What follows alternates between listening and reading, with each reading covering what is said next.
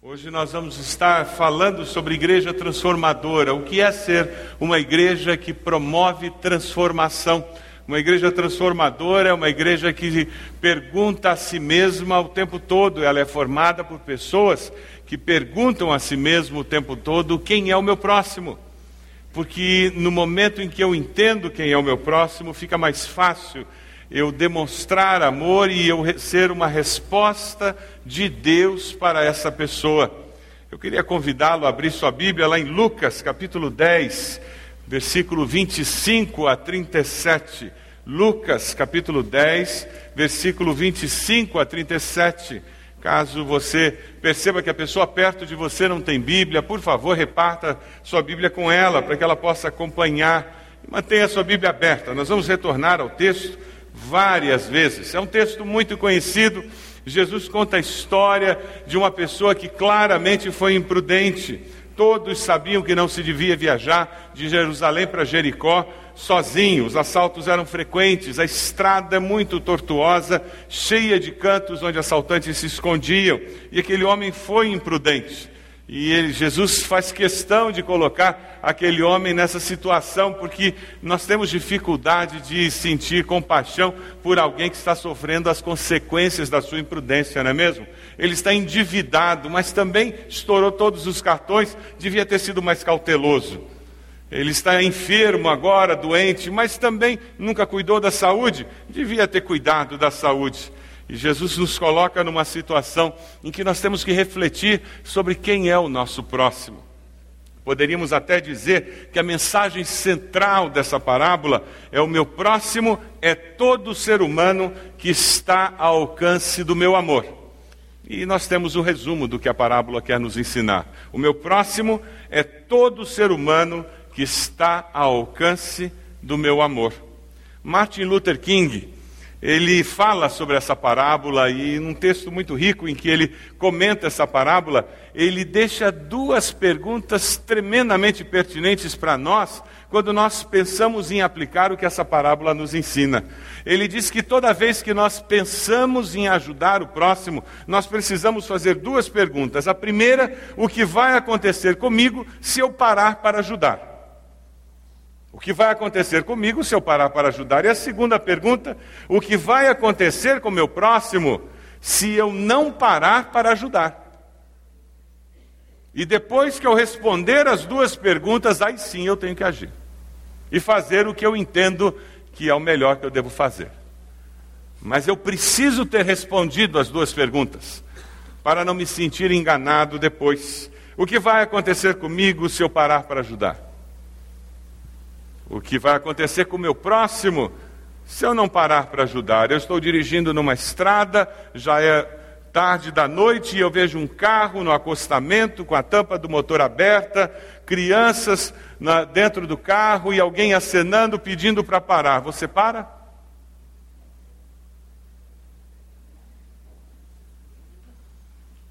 É. Você está indo para casa, 11 horas da noite, e de repente na rua deserta, você vê uma pessoa sentada no meio-fio, toda ensanguentada, chorando. Você estaciona o carro e atende aquela pessoa?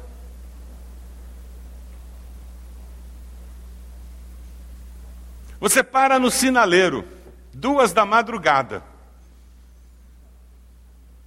Já é um risco ter parado no sinaleiro, que o prefeito não nos ouça. Você para no sinaleiro às duas da madrugada e você está ouvindo aquela música no teu, na, no som do teu carro e de repente alguém bate na janela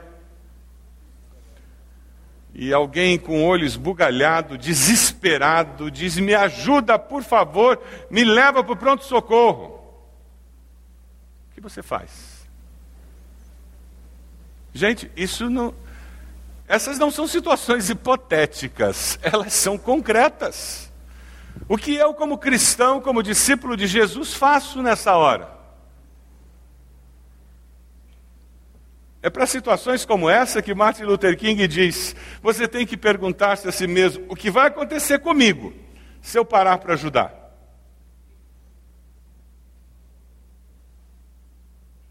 Você não pode dar uma de ingênuo. Mas você também tem que responder a outra pergunta: O que vai acontecer com o meu próximo se eu não parar para ajudar? O diálogo de Jesus com aquele doutor da lei dos judeus foi um diálogo muito interessante.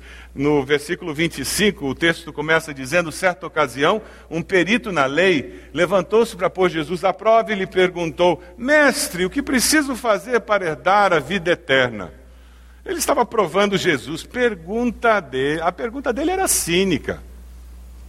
Jesus percebe o coração dele e ninguém consegue enganar o Senhor. E no versículo 26, Jesus olha para ele e diz: O que está escrito na lei? Você é doutor, deve saber. Ele diz: Ame o Senhor, o seu Deus, de todo o seu coração, de toda a sua alma, de todas as suas forças, de todo o seu entendimento. Ame o seu próximo como a si mesmo. Ele estava fazendo menção do Shema, a base, o centro da lei hebraica. Está lá em Deuteronômio 6,5, Levítico 19, você encontra isso.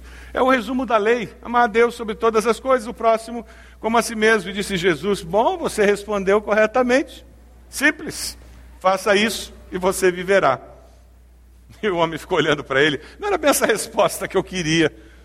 O problema daquele homem não era falta de conhecimento, era falta de prática. Cá entre nós, que ninguém nos ouça, não é esse o nosso problema também? Nós sabemos muito mais do que nós conseguimos praticar. Como criar os filhos? Não é verdade que a gente já sabe muito mais de como criar nossos filhos do que a gente consegue colocar em prática e fazer funcionar em casa? Como organizar a vida financeira? Quantos livros você já comprou? A dificuldade não é saber, é fazer. Eu creio que se nós parássemos de estudar e nos comprometêssemos apenas a aplicar tudo aquilo que a gente já sabe, iam faltar anos de vida para nós colocarmos em prática tudo que nós já sabemos. É por isso que, depois de uma certa idade, depois que eu passei dos 50, isso ficou tão claro para mim. Eu não preciso aprender coisa nova, eu preciso ser relembrado das coisas velhas que eu esqueci. Os cinquentões aqui talvez estejam dizendo, é mesmo. E eu não esqueci por causa da idade, não, é porque eu sou sem vergonha. E não me convém lembrar daquelas coisas que eu não estou pondo em prática. É interessante porque aquele homem não faltava conhecimento na vida dele, faltava experiência. E muitos de nós estamos cheios de conhecimento, e nos falta experiência de vida, prática de vida. É por isso que tantas pessoas não conseguem sentir Deus, experimentar Deus, confiar em Deus, saber se realmente Deus existe ou não, porque eles só têm conhecimento na cabeça. Existencialmente, eles nunca viveram a companhia de Deus, nunca praticaram de fato. Eles nunca se deram ao direito de colocar na prática aquilo que eles sabem que Deus espera. A Bíblia chama isso de ato de fé. E quando nós damos esse passo de fé, os céus se abrem, o mover do Espírito acontece e o sobrenatural se manifesta. Aquele homem estava provando Jesus. No versículo 29, ele querendo justificar-se, ele pergunta a Jesus: Jesus, quem é o meu próximo? E o mestre usa essa oportunidade para contar uma parábola preciosíssima, tanto para eles naquele momento, como para nós. Aquele homem nunca encontraria resposta para suas dúvidas, porque elas eram falsas. Eram dúvidas que serviam como escudos para que Deus não pudesse chegar no coração. Eram dúvidas que serviam como justificativas para que ele não tivesse que encarar a realidade da vida. Agora, quando nós fazemos perguntas que são de fato dúvidas que afligem a nossa alma, quem faz esse tipo de pergunta com um coração sincero encontra a resposta. Porque quem busca, encontra. A palavra nos diz que todo aquele que busca a Deus Encontra, clama a mim e responder-te-ei, e anunciar-te-ei coisas grandes e ocultas que você não sabe. Deus nunca despreza um coração sincero. Não era o caso daquele homem. Quem sabe você está aqui e você tem feito perguntas muito elaboradas e difíceis para Deus, e você diz: há anos eu pergunto, ninguém responde, e Deus não vai responder, porque Ele não responde a essas perguntas que são casca, Ele responde às perguntas do seu coração, que são existenciais, e a hora que você as colocar para fora, aí sim, você descobrirá que as respostas já foram dadas por um Pai de amor. E a partir do versículo 30 começa a parábola do Senhor. Uma parábola com quatro personagens: um sacerdote, um levita, um samaritano e uma pessoa imprudente. Todos envolvidos num trama. 27 quilômetros era o que separava Jerusalém de Jericó. Estrada tortuosa. Eu já estive por lá, é horrível. E até hoje é perigosa. E naqueles dias, então, e aquele homem fez a bobagem de entrar naquela estrada sozinho. Veja lá no versículo 30. Um homem descia de Jerusalém para Jericó quando caiu nas mãos de assaltantes. Esses lhe tiraram as roupas, espancaram-no e se foram, deixando-o quase morto. Parece tribuna na segunda-feira. Aconteceu estar descendo pela mesma estrada um sacerdote, quando viu o homem, passou pelo outro lado. Se ele pegasse numa pessoa morta, aquele sacerdote ia passar uma semana sem poder trabalhar, sem receber alimento para sua família, porque ele precisava purificar-se, porque havia tocado no morto. No versículo 32, assim também um levita, quando chegou ao lugar e o viu, passou pelo outro lado. Mesmo problema, ele ficaria desempregado por um período, não poderia exercer seu ofício, sua família passaria necessidade. E talvez ele tivesse medo de ser assaltado. Quem sabe os assaltantes ainda estivessem por ali? Todos nós, ao vermos essa parábola, somos confrontados com a realidade do pecado que existe no ser humano. O pecado de ação dos assaltantes, fazendo o mal, e o pecado de omissão daqueles religiosos, deixando de fazer o bem. Normalmente, fazer o mal nós condenamos e identificamos como pecado, mas temos dificuldade de perceber os momentos em que nós pecamos contra Deus e o próximo por nos omitirmos, por deixarmos de fazer o bem que podemos fazer, que Deus nos deu condições de fazer e simplesmente nos omitimos. É por isso que a Bíblia diz que todos somos pecadores, por isso que todos precisamos de um Salvador. Você tem reconhecido que é pecador? Você já se arrependeu dos seus pecados? Porque é no momento em que todos reconhecemos que somos pecadores é que começa a ficar mais fácil reconhecermos que todos, cada um de nós, precisa de um Salvador. Veja o versículo 34 e 35, é interessante porque a história caminha e aqueles religiosos passam ao largo e aquele homem continua moribundo com as suas feridas e de repente aproxima-se alguém. E aquele samaritano, estando de viagem, chega onde se encontrava o homem. Quando viu, teve piedade dele. Aproximou-se, enfaixou-lhe as feridas, derramando nelas vinho e óleo, depois colocou-o sobre o seu próprio animal, levou-o para uma hospedaria, cuidou dele. No dia seguinte, deu dois denários ao hospedeiro e lhe disse: Cuide dele.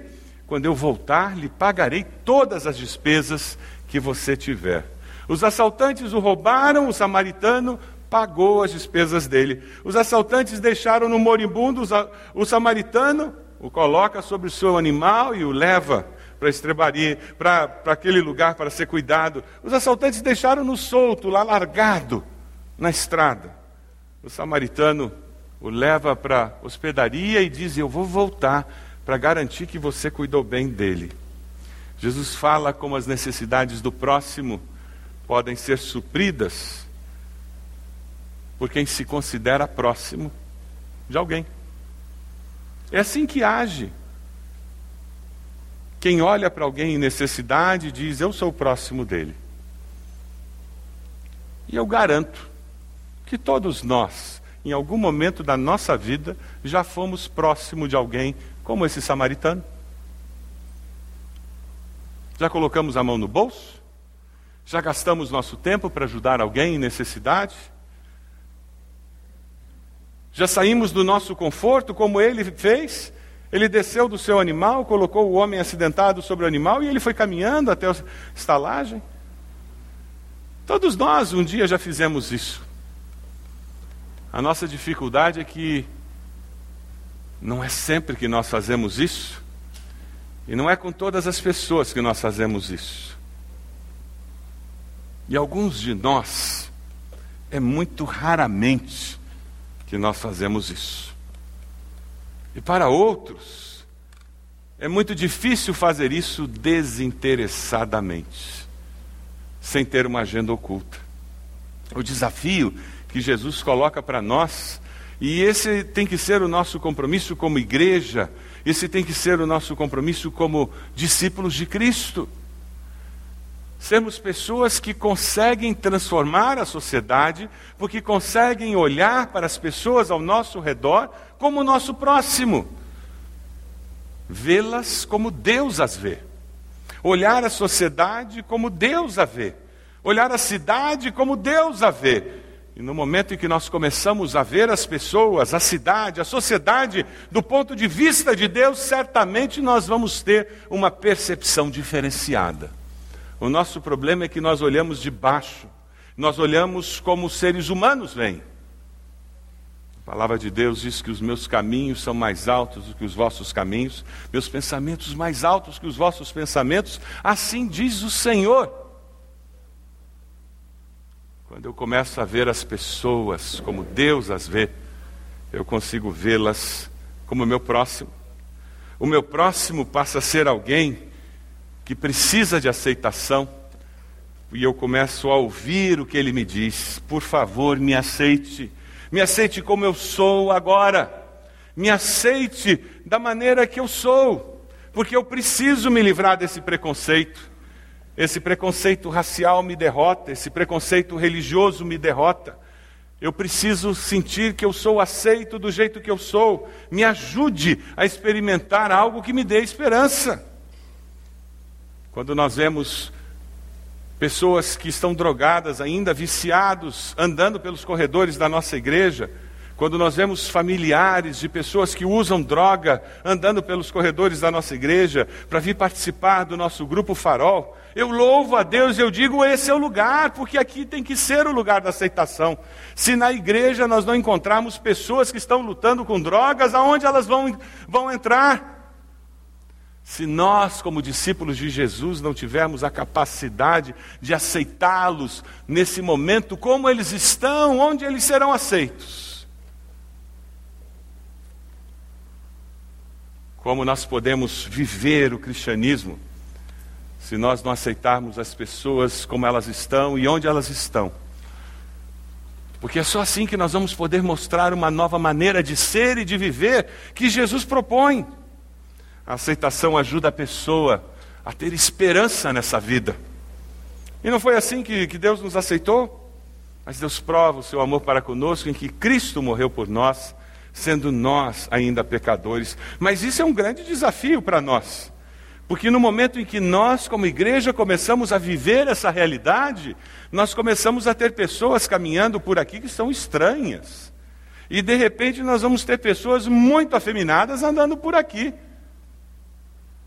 Porque nós vamos começar a ter homossexuais assumidos, desmunhecados mesmo. E eu quero mais é que eles venham para ouvir o Evangelho e serem transformados pelo poder do Senhor. Só que eles têm que se sentir aceitos por nós, amados, tão amados por nós que eles vão dizer é verdade. Eu preciso dessa nova vida em Cristo.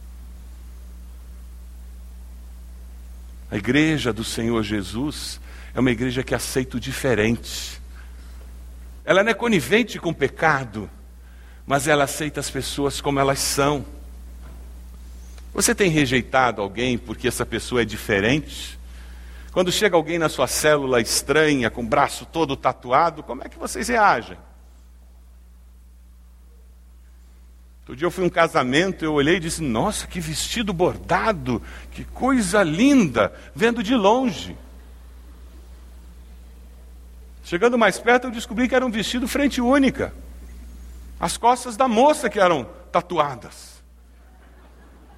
As costas inteiras tatuadas. O que eu pensei que era bordado era uma tatuagem. Outro dia eu conversei com uma pessoa e eu comecei a puxar assunto com ele. Dois anos e meio se tatuando. Braços, costas inteira. Dois anos e meio.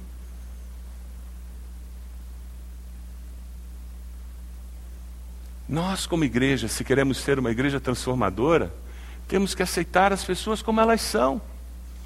Elas não são piores nem melhores. Sabe por quê? Porque algumas coisas são estranhas porque nós vemos, mas tem outras que também são estranhas e a gente não vê, como aquele que é viciado em pornografia na internet e tem cara de santo e está sentado aqui. Ninguém vê. E aquele que bate na mulher? E ninguém vê. E aquele pai que grita de uma forma escandalosa com os filhos em casa? Mas na igreja ninguém vê. E aquele que sonega no imposto de renda? Mas ninguém vê. O que compra imóvel e põe valor adulterado na hora de fazer a escritura para pagar menos imposto? Mas ninguém vê.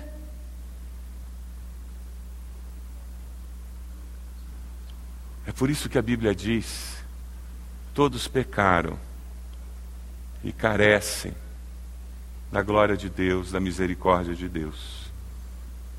Uma igreja transformadora recebe a todos como estão e aponta um caminho mais nobre. Ela não é conivente com pecado, ela mostra o que é pecado, mas ela dá esperança de um mundo melhor, uma vida melhor. Um casal chegou para mim e disse: Pastor, nós não somos casados, nós podemos ir no encontro de casais? Eu disse: Sim, não vejo nenhum problema. Ah, pode? Eu pensei que não podia. Eu disse: Não, vocês têm como pagar o encontro de casais? Ah, temos sim. Ah, então fica mais fácil até. Pode ir sim. Ah, eu pensei que ia ser proibido, porque a gente não é casado. No religioso nem no civil, pastor. Eu disse: Não, não tem problema. E disse: Agora só se prepara. Por quê, pastor? Vocês vão ouvir de manhã, de tarde, de noite que vocês estão em pecado. O marido olhou para mim: Como assim, pastor? Vocês estão pecando contra Deus. Não é esse o plano de Deus para vocês. Vocês estão perdendo a bênção de Deus. Por que vocês não estão casados? Ah, ah, ah. Eu disse: vocês, por que vocês não casam no encontro? No final não casaram lá, casaram depois. Mas, graças a Deus, a função da igreja é essa: eles foram para o encontro. Foram desafiados a arrumar a vida deles, e é isso que a igreja tem que fazer. A igreja promove restauração. Uma igreja transformadora olha para o próximo e diz: Olha, eu aceito você do jeito que é, mas olha, eu quero te ajudar a experimentar restauração. Sabe por quê? As pessoas em volta de nós estão olhando para nós e dizendo: Alguém me ajude, porque eu tenho feridas na minha alma, eu tenho feridas que precisam ser curadas. Veja o versículo 34. Aquele homem para, ele se aproxima, enfaixa as feridas, derrama vinho e óleo, coloca o homem no animal, leva para a hospedaria, cuida dele. Nós precisamos curar as feridas das pessoas fazer alguma coisa concreta para ajudar as pessoas. É por isso que nós temos ah, retiros na nossa igreja que trabalham com cura interior, é por isso que nós temos ministério de libertação, ministério de aconselhamento em nossa igreja, nossa policlínica atendendo pessoas com psicólogos, nós temos grupos de conselheiros. Sabe por quê? Temos pastores, porque tem pessoas que chegam com muitas feridas. E porque é muito fácil, nós nos ferimos em casa. É muito fácil sermos feridos pela vida. A mensagem de esperança é que nós não precisamos passar pela vida carregando essas mazelas. Cristo Jesus já levou tudo isso. Eu posso depositar tudo isso aos pés da cruz. Eu posso encontrar liberdade de tudo isso. Eu posso encontrar perdão. Eu posso perdoar e me libertar de amargura, ressentimento. Eu posso encontrar novidade de vida em Cristo. É essa mensagem que nós queremos passar. Uma igreja que se envolve em restauração. Tiago nos diz: a fé é assim, se não vier acompanhada de ações, é coisa morta. Em Tiago 2,26 ele diz: portanto, assim como o corpo sem espírito está morto, assim também a fé sem ações está morta.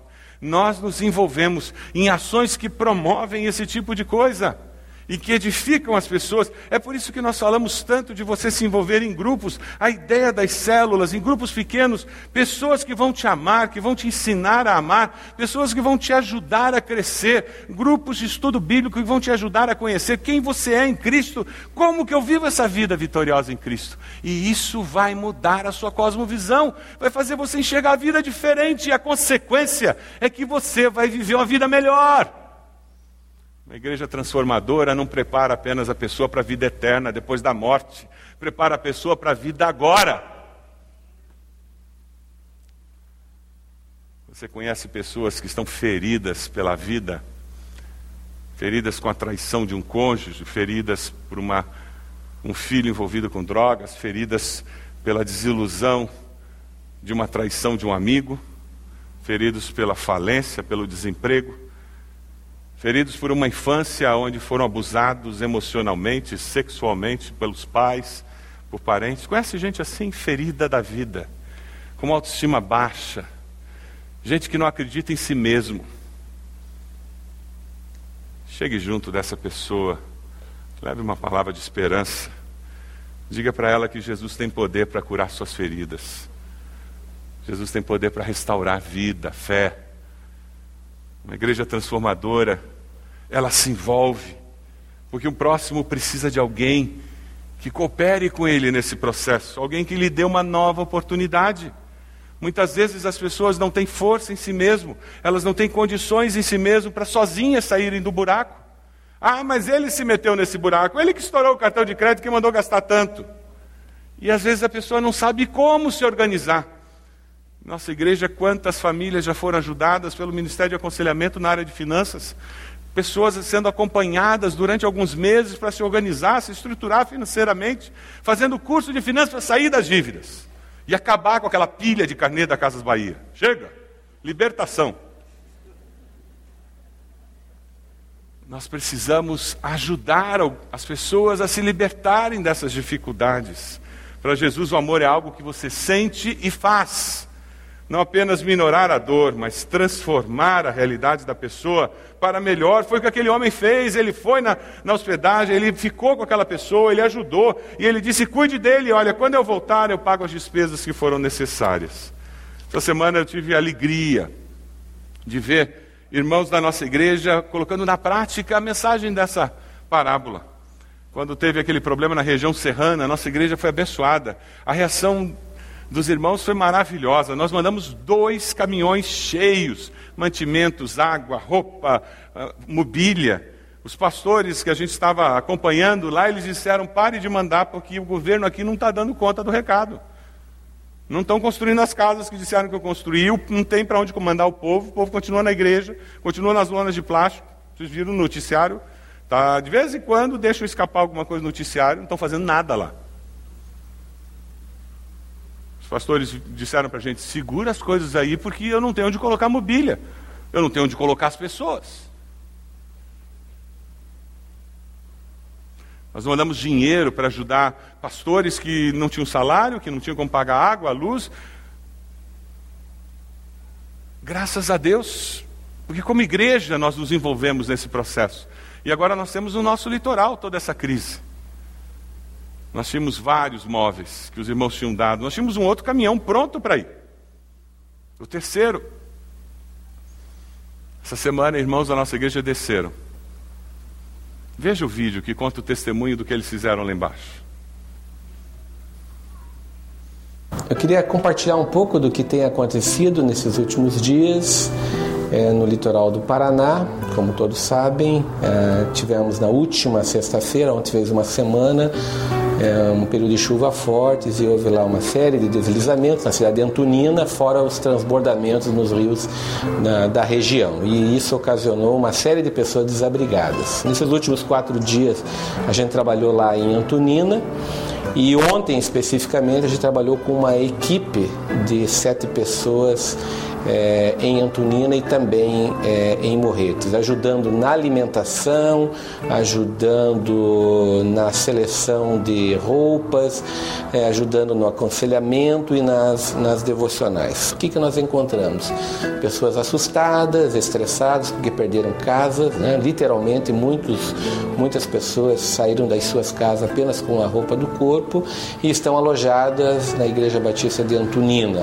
E as lideranças locais exaustas pelo fato de estarem trabalhando há uma semana, dia e noite, de forma ininterrupta. E a gente esteve lá exatamente para poder ajudar é, aqueles irmãos. Nós levamos aproximadamente 3 toneladas de donativos. Uma tonelada de alimentos, nós levamos cerca de 550 litros de água, três geladeiras, colchões, muitas roupas e tudo isso foi, foi, foi feito aí sob a supervisão da ABC que recebeu aquilo que os irmãos é, nos mandaram e nós carregamos é, ao longo da semana. E queremos deixar aqui dois novos desafios aos irmãos: continuarem fazendo uh, os donativos, entregando aqui na ABC, porque ainda tem muito a ser feito lá do ponto de vista de comida, alimento, roupas, colchões, roupa de cama, etc. Mas fazer agora um segundo apelo, é o apelo de levantamento de eh, voluntários. Por quê? Quem está trabalhando lá já está cansado depois de uma semana. E eu creio que nós temos condições de levantar voluntários aqui na nossa comunidade para poder participar é, durante a semana onde que existe a carência maior. Equipes que se disponibilizariam a sair cedo aqui de Curitiba, fazendo refeições no local, existem já cozinhas montadas, fazendo a distribuição de alimentos, fazendo a separação das roupas. Eu creio que com isso a gente é, operacionaliza a bênção do fato de já termos é, mandado e conseguido uma grande quantidade de donativos. A gente poderia fazer equipes e a gente vai estar ajudando. Basta encaminhar, nos procurar, encaminhar o Alan na ABC, o pessoal da ABC, e a gente consegue montar as equipes e a gente pode se deslocar lá para o litoral. Amém? Graças a Deus por isso. Aí no, naquela parte destacável da sua revista IBB, você pode colocar seu nome telefone e dizer que dia da semana você pode. Eu já estou com uma pilha do primeiro culto, nos cultos de hoje que eu já recebi. Nós estamos montando as equipes. Terça-feira já tem uma equipe para ir para lá, passar o dia dando folga para os voluntários. É uma maneira simples de fazermos diferença na vida das pessoas ali, de estarmos abençoando. Você pode doar móveis, roupas, continue fazendo isso. Isso é cristianismo na prática, gente. Colchão. Precisam, muito colchão. Nós levamos cobertores também para eles lá, levaram alguns cobertores, água, uma necessidade tremenda eles têm levado lá. Maneiras simples de você estar abençoando aquele pessoal, fazendo toda a diferença na vida daquelas pessoas. Quando Jesus conta essa parábola, aí aquele homem olha para Jesus e, e ele diz para Jesus: que a pessoa que realmente foi o próximo do acidentado foi quem teve misericórdia dele. Jesus olha para aquele homem e diz: então vai e faz o mesmo. E é essa palavra de Jesus para você hoje. Vai e faça o mesmo. Olha ao redor, pessoas dentro da tua casa, no seu condomínio, no prédio, no lugar em que você trabalha, na nossa cidade. E diga a Deus, o meu próximo, como eu posso mostrar o teu amor, de que maneira eu posso fazer diferença na vida dele. Faça as duas perguntas que o Martin Luther King sugere, para que você faça essa ação com consciência. O que vai acontecer comigo, o que pode vir a acontecer comigo se eu fizer, se eu ajudar, o que pode acontecer com ele se eu não ajudar. Para que seja uma ação consciente. Mas lembre-se, Deus vai honrar quando você estender a sua mão para amar o próximo. Você pode fechar seus olhos? Onde você está? O nosso compromisso como igreja é abençoar a nossa cidade, promovendo transformação. Como igreja, instituição, nós fazemos isso. quando os nossos jovens aprendizes chegam às sete e pouco da manhã aqui, e centenas de jovens e adolescentes, no programa Jovem Aprendiz, Primeiro Emprego, FAS, passam pelas salas aqui da nossa igreja. O que nós estamos fazendo é trans, promovendo transformação. Nós queremos não apenas transformar a vida profissional deles, o futuro profissional, mas nós queremos que a família deles seja impactada, que aquilo que diz para eles não tem jeito, eu sou pobre e eu vou continuar sendo pobre, eu não vou conseguir estudar, eu não vou conseguir ter um emprego melhor, eu não vou conseguir ter uma vida melhor, porque o meu pai não tem uma vida melhor, a minha mãe não tem uma vida melhor. E o que nós dizemos para ele, você pode sim, com a ajuda de Deus você pode, e nós queremos ajudar você a ter uma vida melhor. Como igreja, nós fazemos isso. E nós fazemos isso porque pessoas como você têm dito para Deus: Eu quero ser uma pessoa que faz isso também. É porque individualmente nós temos procurado amar o próximo. É que nós podemos fazer isso como comunidade de fé. Você quer aceitar as pessoas como elas são? Levando essas pessoas a encontrarem em Cristo uma nova vida? ajudando-as a ter esperança de uma vida melhor. Durante a mensagem de hoje, Deus trouxe alguém à sua mente, alguém que se sente rejeitado, mal amado, mal amada, alguém que acha que a vida não tem jeito. Coloque essa pessoa diante de Deus nesse momento e diga a Deus: me ajude a ser resposta do Senhor na vida dessa pessoa. Me ajude a abençoar essa pessoa. Diga a Deus, eu quero ajudar a restaurar essa vida. Eu quero me unir ao Senhor no processo de transformar essa vida uma vida melhor.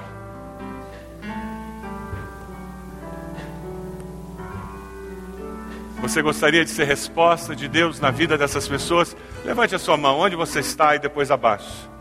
Amém. Graças a Deus. Graças a Deus. Graças a Deus. Mais alguém?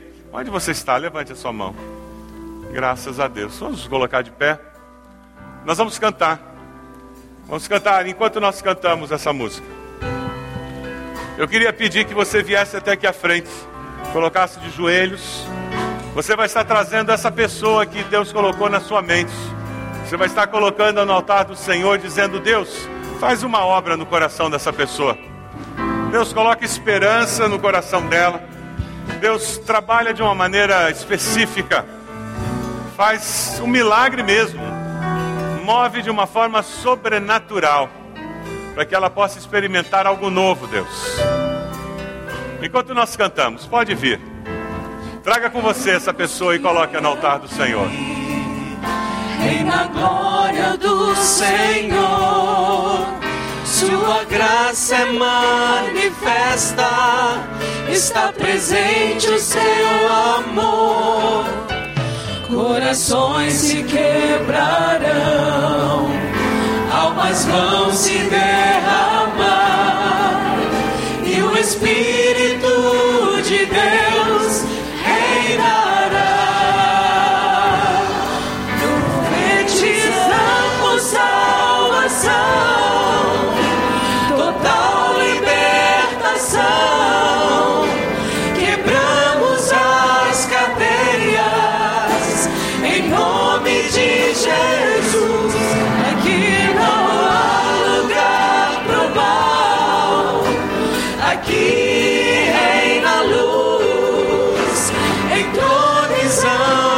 Cristo.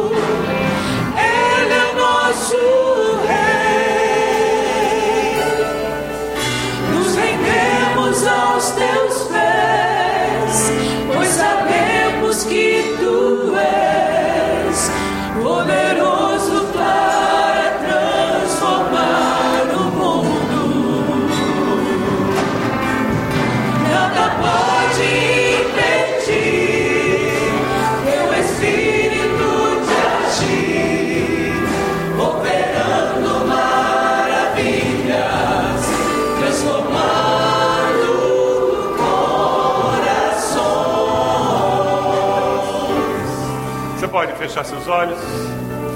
Deus amado, nós queremos interceder por essas pessoas que estão no coração desses irmãos e irmãs. Nós queremos clamar pela tua bondade. O Senhor conhece as feridas que estão sangrando no coração delas. O Senhor conhece a luta que existe no coração dessas pessoas. Nós clamamos em nome de Jesus. Que o Senhor esteja agindo poderosamente, de uma forma que só o Senhor pode fazer. Ó Deus, pessoas que estão nos vendo pela internet agora, ó Deus, vai até lá, até onde elas estão, toca no coração delas, traz cura, libertação, Senhor restaura a imagem do Senhor que existe dentro delas. Ó Deus, nós queremos, como igreja, ser uma igreja que traz transformação de indivíduos, de famílias. Nós queremos promover transformação na nossa cidade, para que ela seja uma cidade melhor ainda. Ó oh, Deus amado, nosso compromisso com o Senhor é nos consagrarmos ao Senhor para que o Senhor nos use.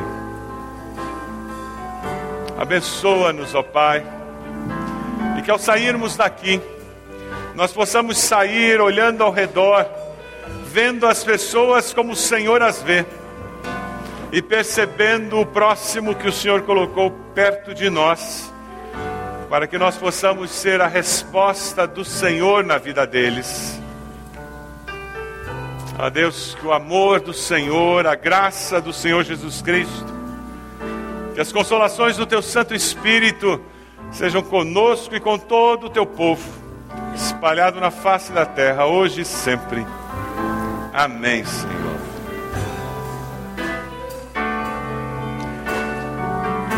Vocês podem voltar para o lugar de vocês. Quando eles chegarem aí, seja um representante de Deus e dê um abraço neles bem gostoso. Em nome de Jesus. Dê uma palavra de encorajamento. Que aqui reina a glória do Senhor. Sua graça é manifesta, está presente o seu amor. Corações se quebrarão, almas vão se derramar,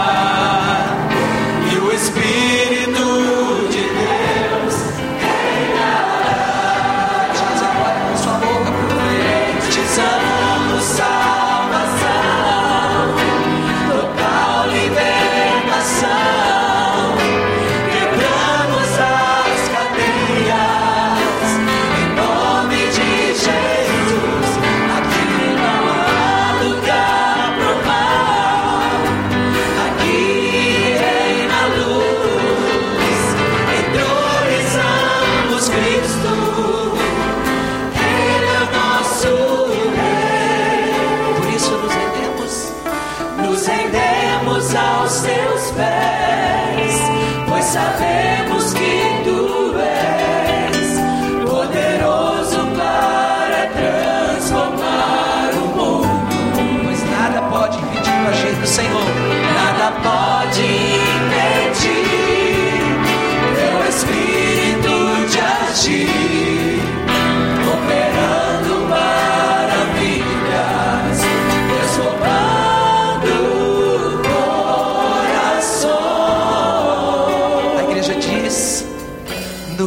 rendemos aos teus pés, pois sabemos.